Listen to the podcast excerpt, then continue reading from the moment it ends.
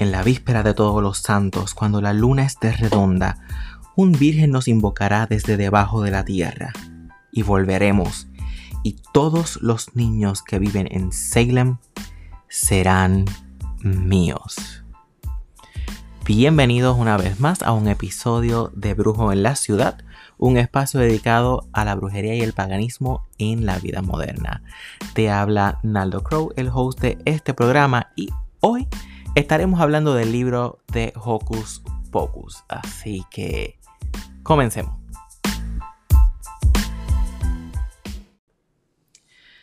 Hocus Pocus, o como algunos lo conocen en español, Cadabra, o quizá, como le dicen en España, El regreso de la bruja, es una película de origen estadounidense eh, que se cataloga comedia de terror infantil que fue dirigida por el gran Kenny Ortega y que se protagonizó por Betty Middle, Karina Jimmy y Sarah Jessica Parker.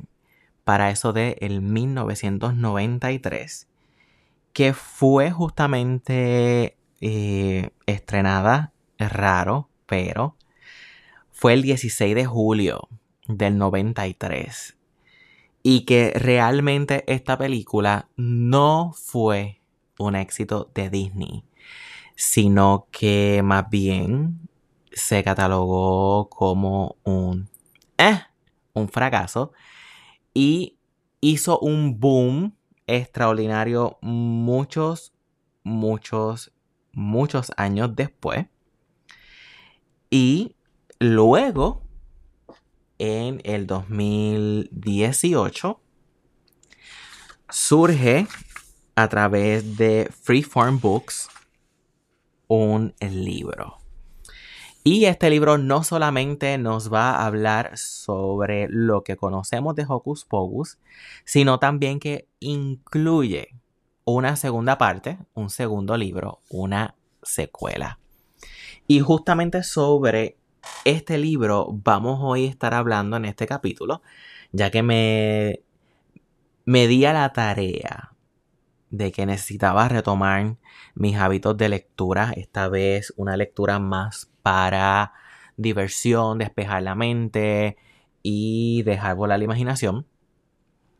Así que a través de mis redes sociales subí una encuesta y justamente Hocus Pocus fue la que ganó esta encuesta para que fuese el primer libro que hiciera una reseña, un review en el podcast.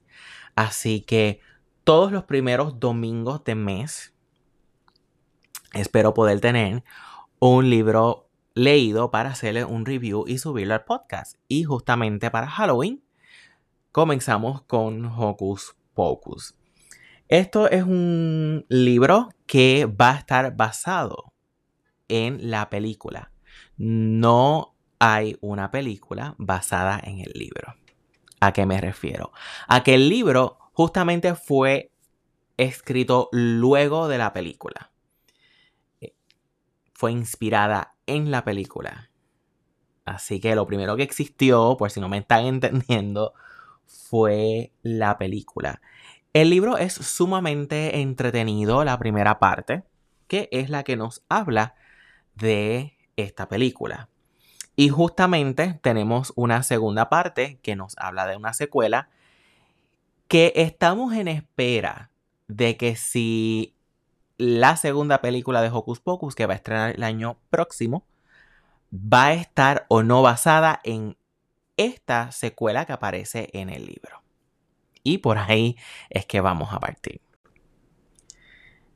El libro eh, fue escrito por A.W. Llanta.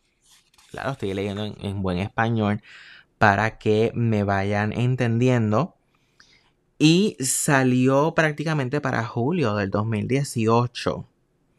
Así que no sé por qué Hocus Pocus tiene verano pegado en su alma. Porque el 16 de julio del 93 sale la película y entonces en julio del 2018 sale este libro. Y en este último año creo que ha sido más boom todavía lo que es Hocus Pocus. Estoy teniendo eh, mucho eh, referencia de Hocus Pocus en las redes sociales. Hay grupos, hay nuevo merchandise que ha estado saliendo. Y obviamente este año ha sido mucho más agresivo porque viene para el próximo año la segunda parte, que actualmente estamos en octubre y puedo decirte que no se va a grabar en Salem. Parte de los escenarios se están construyendo, creo que es en Rhode Island. Y actualmente se está casteando a los extras. Así que se está construyendo en Rhode Island una pequeña villa, eh, todo desde on scratch, desde cero. Y de nuevo, se están casteando a los extras y sí va a contar con nuestras tres protagonistas. Va a estar Betty, va a estar obviamente Sara y va a estar Katy. Este primer libro eh, me encantó porque sí, podemos ver la película en el libro. Claro, de nuevo te explico, es porque primero se hizo la película y después el libro. Esto es una guerra que yo siempre he tenido porque cuando leo libros y luego veo las películas, por lo general, el 98% de estas películas son un asco cuando las comparamos con los libros. Esta en particular, como la película vino primero, pues vamos a ver casi textual eh, la película en el libro. Aún así, hay detalles sumamente importantes, hay detalles que son jocosos y hay detalles adicionales que vamos a tener en el libro y eso a mí me encantó cuando estuve leyendo el libro. Ahora, vamos a hablar un poquito de los detalles del libro. Vamos a entrar en el libro sin darte mucho spoiler. Ok, voy a intentarlo. Porque a mí en lo personal no me gustan los spoilers. A mí me gusta siempre descubrir cosas, sean películas, libros o lo que sea. Ahora, sí te puedo decir, soy nerd desde muy pequeño, me encantan los libros, siempre he tenido una afición por leer libros. No me gustan los libros digitales, me gustan los libros en hard copy, porque me gusta el olor a libro nuevo, me gusta sentir las páginas, me gusta tener un libro en las manos. Además de que lo digital, aunque yo manejo bastante bien lo digital y toda mi vida lo manejo en digital, lo que es la lectura prolongada a través de las pantallas me dejan prácticamente ciego. Mis ojos no están anatómicamente evolucionados para eh, estar leyendo en pantalla. Se me reseca la vista, me quedo ciego, no veo, me da migraña y yo prefiero, obviamente, pasar las páginas, leerlo y yo soy de los que me devoro los libros. Yo paso muchas horas leyendo. Cuando yo digo leer, es leer. Así que no es como que, ay, voy a estar 10 minutos leyendo. No, estoy hablando de que yo paso horas devorándome los capítulos. Y por lo general un libro me toma, digamos, una o dos semanas en terminarlo de leer, no importa el grosor. Eh, te puedo decir que este libro en particular lo compré, estuvo un año guardado y después de un año fue que dije, vamos a leerlo. Principalmente porque está en inglés. Si los libros están en inglés tardo un poco más porque tengo que pasar todo el trabajo en mi cerebro de traducir lo que estoy leyendo, comprender y muchas veces tengo que virar. Y, oh, espérate, espérate. ¿Qué dice aquí? Y como que volver a razonar. Y por eso darle un poquito más. Así que sí, leo en español, leo en inglés. Si leo en inglés, tarda un poquito más. ¿Ok? Bien. El formato de este libro en particular es que hace un poquito para adelante y para atrás. Sí te va a hacer un trasfondo histórico, porque hay una historia del pasado que hace referencia a las triadas de Salem. Lo único histórico es que te dice que hubo unas triadas en Salem. Todo lo demás es ficticio. Y te va a remontar al pasado, a lo que es Salem, la villa de Salem, los tiempos de los puritanos, la vida puritana, y te entra en detalles que en la película tú no lo ves. Hay detalles en particular que te describen el escenario que cuando tú comparas con la película no se parece. Y por ejemplo, lo que son los detalles de la niña, de cómo queda embrujada por estas brujas y cómo va a parar a la choza, es bien peculiar en la, la narrativa. Ay, se me traba. La narrativa. E incluso hay un detalle donde esta niña para donde una baker.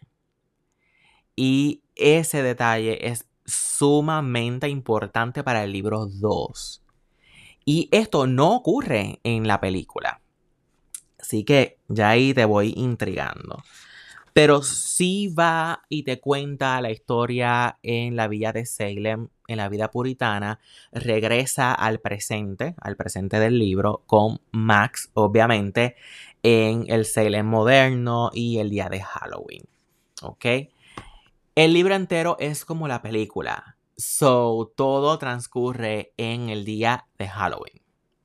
Es como, oh, es el Halloween eterno porque estás leyendo el libro y literal, esa noche de Halloween o ese día entero de Halloween duró como un mes. Cuando tú estás leyendo y tú caes en cuenta todo lo que ocurrió, es como un mes. Así que eso va a estar bien similar el libro con la película. So, dicho esto, ya tienes esa advertencia donde vas a estar cayendo en Salem en 1993 versus Salem en 1693 y todo el trayecto también de hacerte un background, de que tú conozcas qué es lo que estaba pasando, quiénes son estas hermanas Sanderson, qué ocurre, por ejemplo, por qué mencionan tanto a la mamá, o qué pasó con la mamá, eh, por qué viven donde viven, por qué le tienen miedo, pero a la misma vez hay un detalle que te, lo, te voy a hacer spoiler, que es interesante y también te explica cómo vivieron tanto tiempo. Porque tú me vas a decir, ajá, pero están viejas. Y estamos hablando de brujas hereditarias. Pues mira, el detalle es que ellas tienen un hechizo que nunca se explica en el libro, que cuando ellas están de frente a los puritanos, los puritanos saben quiénes son ellas. Pero una vez ellas se marchan, Salem olvida las hermanas Sanderson. Así que por eso fue que estuvieron tanto tiempo. ¿Ok? Ese es uno de los spoilers que te voy a dar porque te va a llamar la atención. Hay mucho más cosas envueltas en este spell que eh, es importante para comprender tanto lo que ocurre en Hocus Pocus 1 y lo que pudiéramos estar viendo en Hocus Pocus 2 si es que se dejan llevar por el segundo libro. Ahora, los rumores dicen de que va a ser un script totalmente diferente. Así que yo no estoy esperando ver mucho del segundo libro en la película y ya más ahorita voy a hablar también del segundo libro. Eh, el libro es bien detallado. Puedes imaginar cada una de las escenas que viste en la película con detalles adicionales que ojalá y hubieran estado en la película. En definitivo. Y otros que cuando tú lo lees caes en cuenta y dices, oh, esto estuvo en la película. Y sin embargo, para ti no tuvo importancia, tanto como objetos extra, personajes extras, que para ti no tienen significado y cuando están dentro del libro tienen totalmente coherencia de por qué ese objeto estuvo ahí o por qué se hizo esa referencia o por qué se hace ese chiste o ese comentario. Eh, un detalle peculiar con referente al libro, que de nuevo no se hace hincapié en la película, Sin embargo, el detalle existe. Y es que si te fijas en la choza, la choza tiene como un humo de color que sale. Y lo vemos a lo lejos cuando Emily va caminando hacia la choza. Pues fíjate que en el libro, spoiler, te menciona que cuando ellas están hechizando y cuando ellas están llamando a los niños, lo hacen a través de la voz de Sara. Sara es la hermana pequeña, es algo despistada. Y aunque en la película te la hacen ver como una dumb, como una tonta, no es tan bruta como te la hacen ver. Fíjate bien que el personaje de Sara es, es catchy en el libro, en los dos libros. Es sumamente catchy y, y de nuevo, yo espero que la segunda película le hagan hincapié a Sara. Yo sé que la protagonista es Betty, que la protagonista es Winifred, pero no debemos de echar a un lado a Sara por el hecho de que, ah, pero ya es Sara Jessica Parker ya la tenemos en Sex and the City, so ella es una estrella en Sex and the City. Y que justamente también viene por ahí eh, un reboot de la serie. Quizás por esto está en un segundo plano, pero... Hello, el personaje de Sara es importante en Hocus Pocus y tiene detalle. Cuando ella canta, que era lo que estábamos hablando, se genera un olor a galletas, a horneado, a dulce. So, te hace un tipo de referencia, si te acuerdas de las historias viejas de Hansel y Gretel, con la bruja que tenía la casa hecha de galletas. Y lo que ocurre es que cuando Jessica canta, se genera el olor de las galletas e incluso se puede generar la ilusión de la casa hecha de dulces. Y sin embargo, en la película lo que hay es un pequeño detalle del humo de colores. Pero te quiero añadir este detalle del libro porque cuando ahora vuelvas a ver la película, te va a tener totalmente un cambio en el significado.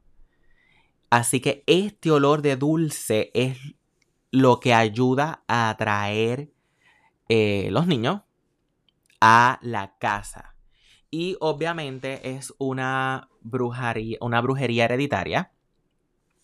Son brujas que aprendieron de su madre. El grimorio, el gran book que aparece en el libro, es también el que aparece en la película. Es una herencia de su mamá. Just like that. De los papás no se habla mucho. Se rumora que no sean del mismo padre a la misma vez. Puede que sí, puede que no. No es relevante. Pero sí el hecho de que el libro es una herencia de su mamá y el mismo libro lo vamos a ver en el libro escrito como en la película. Y otro detalle de Sara es que tú no te das cuenta en la película, pero cuando lo lees te das cuenta y después cuando ves la película, siempre estuvo ahí el detalle. ¿De qué detalle estoy hablando? Pues sencillo. La hermana Sara siempre recordó el bendito hechizo. Ella sabía el hechizo. Y, y es tan estúpido porque como la marginan porque es la menor, es la que no tiene cerebro, es la que siempre está pendiente solamente a los hombres, porque esa es parte de su don como bruja, la seducción de los hombres. No le hacen caso. Y sin embargo, Sara siempre supo el bendito hechizo. Y yo sé que estoy yendo para adelante y para atrás, pero es que son detalles. Y, y de nuevo, te puedo advertir que algo que estoy aprendiendo con todo esto del podcast eh, fluir y, y soy mucho más natural, ¿verdad? Cuando estamos fluyendo en vez de estar ahí leyendo un, un script. Y, y siempre estuvo ahí, siempre supo el hechizo. ¿Qué ocurre? Que esto lo vemos en el libro, lo vemos en, en la película. Winifred es, se supone que es la mayor, so es la como que la más inteligente, siempre fue la más dominante y también la más maltratante. Siempre se caracterizó por ser muy buena haciendo hechizos, mientras que Mary pues era más normal y no muy diestra, demasiado sentimental, mientras que entonces eh, Sara era más despistada y más pendiente a los hombres. Cada una de ellas tenía su propio dones. Winifred es muy buena haciendo hechizos. Mary eh, puede eh, olfatear cosas. Se dice en algún momento por ahí, dentro de los diferentes rumores, es que ella tiene como que algo de Hellhound, que es el, perro del infierno. Y eh, Sara, su don tiene que ver con la voz, es cantar. So ella puede hipnotizar mientras canta. Y cada una de ellas dirigió su destreza a diferentes aspectos dentro de la brujería. El hecho de que en este momento por fin pudieron dar con estas brujas y las mandan a la horca, no tiene que ver con que haya fallado el hechizo que te hablé que ellas tenían, que era que cuando ellas se iban, ellos olvidaban por completo sobre las, la familia Sanderson. Incluso eh, los puritanos no recordaban quiénes eran ni cómo eran, así que ellos no sabían cómo físicamente se, se veían, ninguna de ellas, ni siquiera eh, su madre. Ahora bien, ¿qué ocurre? Que como Zachary le dice al amigo, ve y avisa, ahí es que se manda el mensaje, ahí es que entonces se rompe el spell. Y, oh sí, hay brujas, porque anyway, en Salem se están buscando brujas y se están matando brujas. Ahora, esto lo dice en en la película, lo podemos ver. Pero hay un detalle adicional y es que Sara tormentaba a los jóvenes. Cuando entraban en edad donde pasaban de niño a adolescente, todo este cambio hormonal de los chicos, ahí es donde Sara los tormentaba. Y la escena donde Zachary está durmiendo, que es cuando se da cuenta de que la hermana se fue, hay algo dentro del libro. Spoiler. Se supone que Zachary está soñando con Sara. Tiene un sueño erótico. Y esto ocurre con todos los niños puritanos a la edad. Lo que ocurre es que ellos no hablan de esto. Por eso es que él tampoco se lo menciona a su mejor amigo. Pero sí está ocurriendo. Y ese es parte del trabajo de Sara. Sara le gustaba seducir a los niños cuando estaban entrando en la pubertad y los atormentaba en los sueños. So, vamos a unir un poquito de historia. Ahí se refleja todo esto de los incubos y los sucubos, más o menos para este mismo tiempo de la Gran Inquisición. Así que no te lo está diciendo textual, ni en la película, mucho menos, ni en el libro, pero sí, el trabajo mágico de Sara, ella se convirtió en una bruja así, incuba, sucuba y provocaba sueños húmedos en estos recientes adolescentes puritanos. Otro detalle que te puedo eh, añadir es que el spell de la Sanderson también tiene limitación y los niños sí pueden recordar las hermanas Sanderson, pero los adultos no. y también crea como un tipo de resistencia de los adultos en escuchar sobre magia, sobre brujería. So, el libro te trae a colación muchos detalles que a veces nosotros pensamos como que, ah, esto se cae de la mata en la película. Sin embargo, el libro te hace el catch de por qué es que ocurren este tipo eh, de cosas.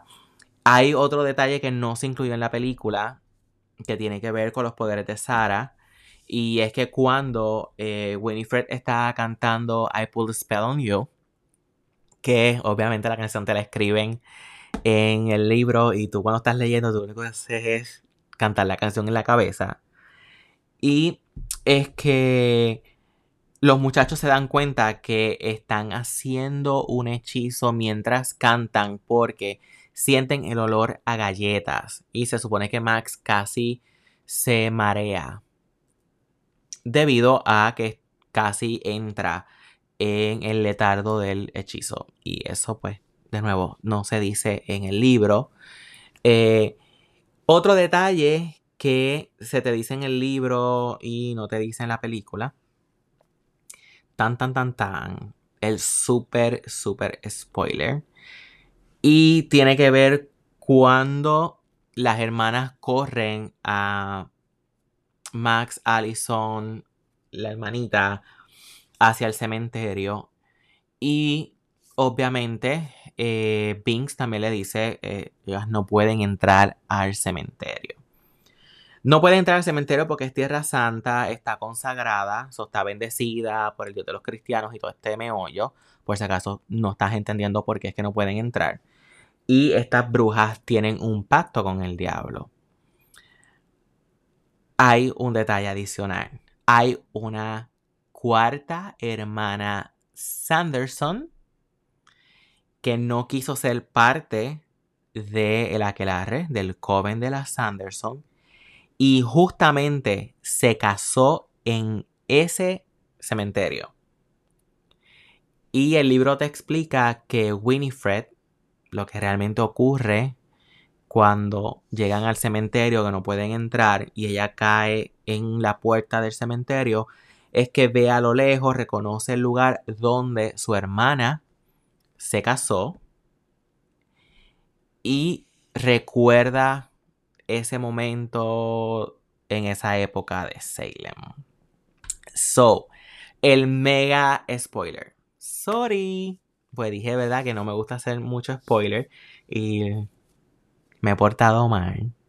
He dicho algunos. Pero es que este es importante. Tenemos una cuarta hermana Sanderson. Y hay conexión con el segundo libro. ¿Ok? sé el nombre, sé lo que ocurrió, no voy a entrar en esos detalles. Así que no, te voy a contar el libro, pero sí el pequeño spoiler de que hay una hermana. Y eso no se usó, obviamente, en la película. De nuevo te digo, primero fue la película, después el libro. Así que no necesariamente la segunda película vayan a hacer hincapié en esta cuarta hermana. Ojalá y ocurra, porque por lo menos es como que un T que podemos tener en la película. Y es interesante esa parte. Ahora hablemos un poquito de Max. Max no es como que el héroe o el protagonista así Blanca Paloma, que quizás pueda haberse proyectado en la película.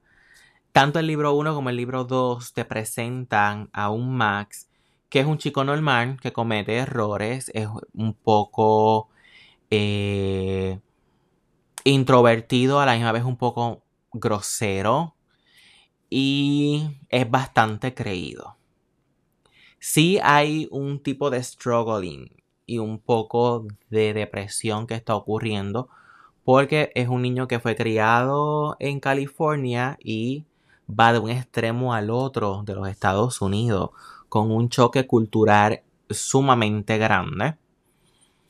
Pero cuando se lee a Max y, sus argumentos y su actitud, realmente es una persona que a ti te dan ganas de meterlo en un zafacón. El personaje de Max es, de nuevo, es sumamente creído.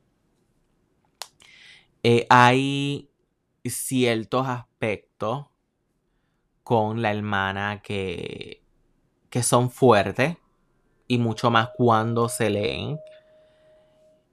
Pero a la misma vez hay un reflejo de que hay una relación bonita.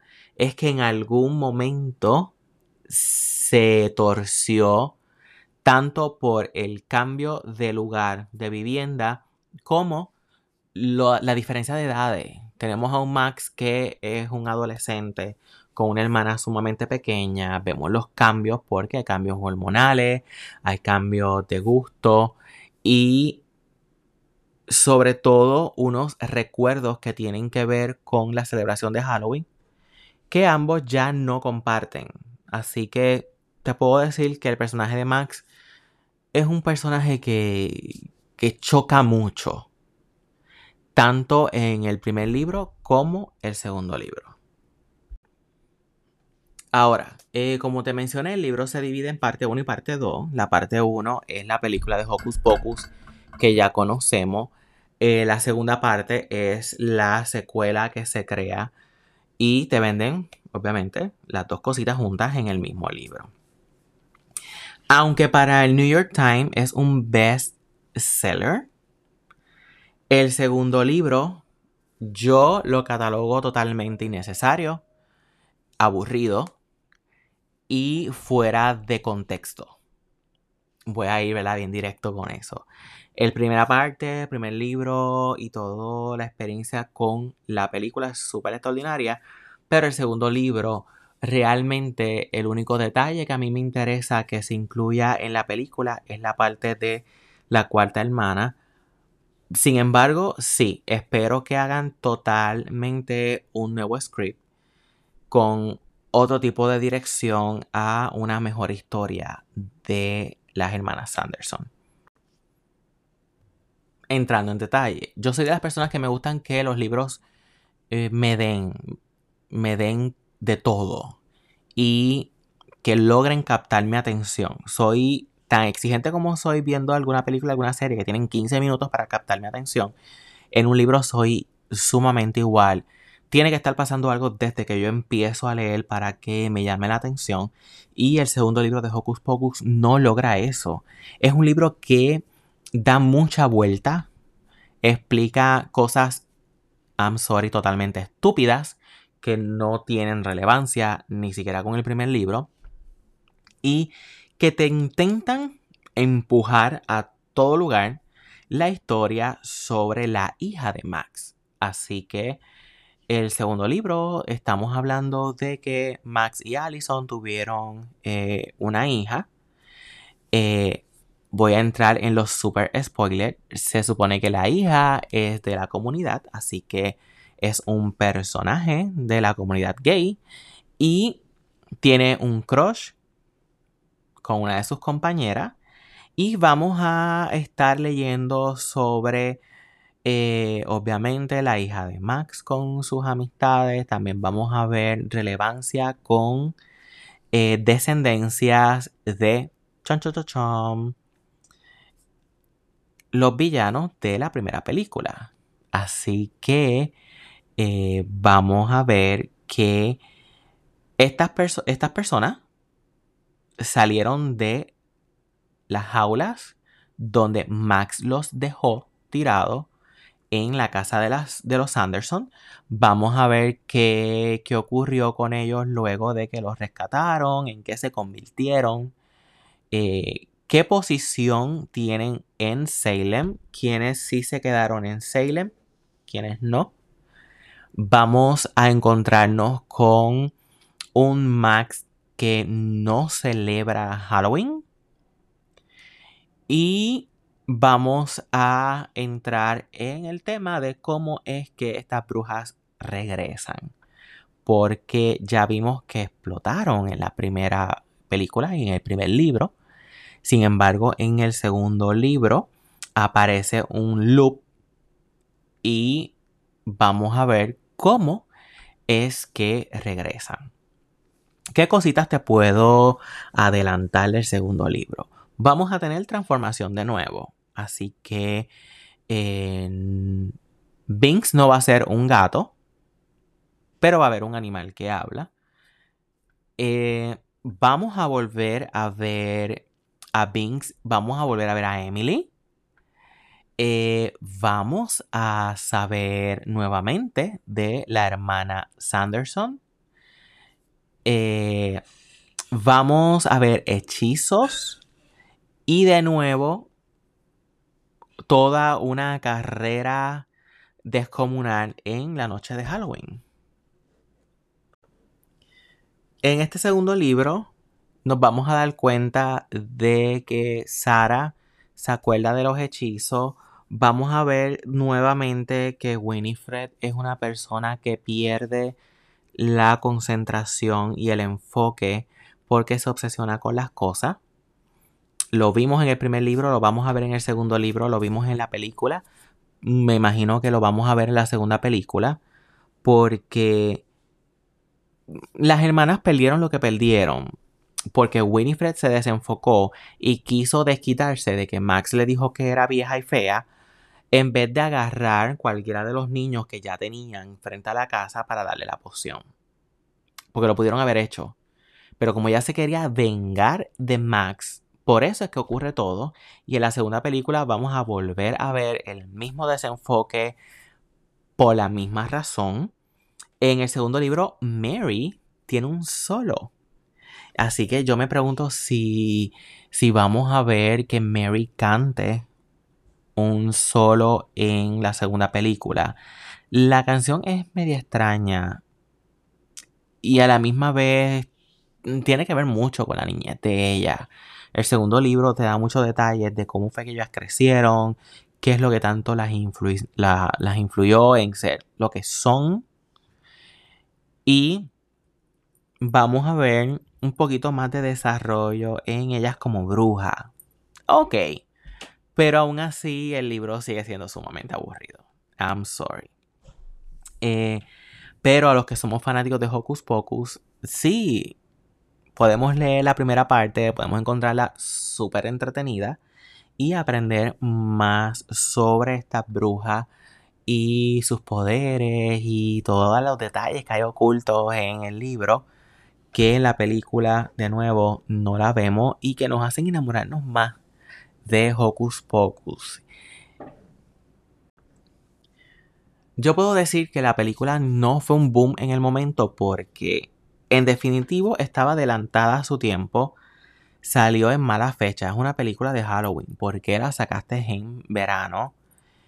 Y creo que el momento de Hocus Pocus es ahora estamos más amplios a ser más accesible a este tipo de material. Cada vez somos más brujas fuera del armario. Así que nos gusta estos estereotipos y cosas que son para nosotros. Actualmente hay mucho merchandise. Yo sigo comprando cosas de Hocus Pocus todo el tiempo. Y hay más personas, brujas y no brujas, que siguen siendo y volviéndose más fanáticos de Hocus Pocus. Así que si a ti te gusta esta película y te gusta la lectura, te puedo recomendar que leas Hocus Pocus. Claro que sí. La segunda parte, espero escuchar cuál es tu opinión cuando lo leas. El libro solamente está disponible en inglés. Es de carpeta dura.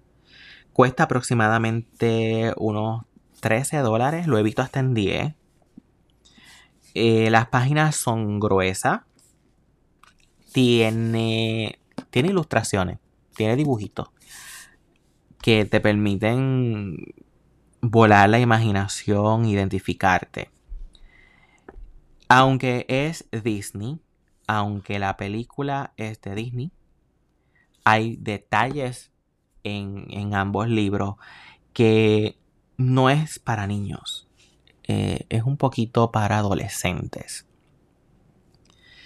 Lo cual es algo positivo. Porque hello. Pero, de nuevo, no es como que tu niño sepa leer inglés y, qué sé yo, le, le compras el libro para que lo lea. No es un libro para niños. ¿Ok? ¿Por qué? Porque tienes un detalle de connotación sexual con Zachary tienes eh, un contexto un poquito fuerte con referente a Max con eh, los chicos malos. So, no es para tan niños, no es para niños tan pequeños, ¿ok? Son un poquito más eh, niños más grandecitos que comprendan el mundo alrededor.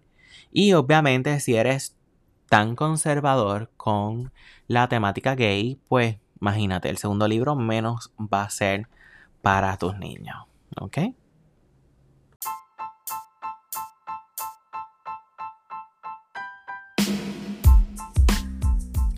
Así que el segundo libro termina en Salem en el 2019.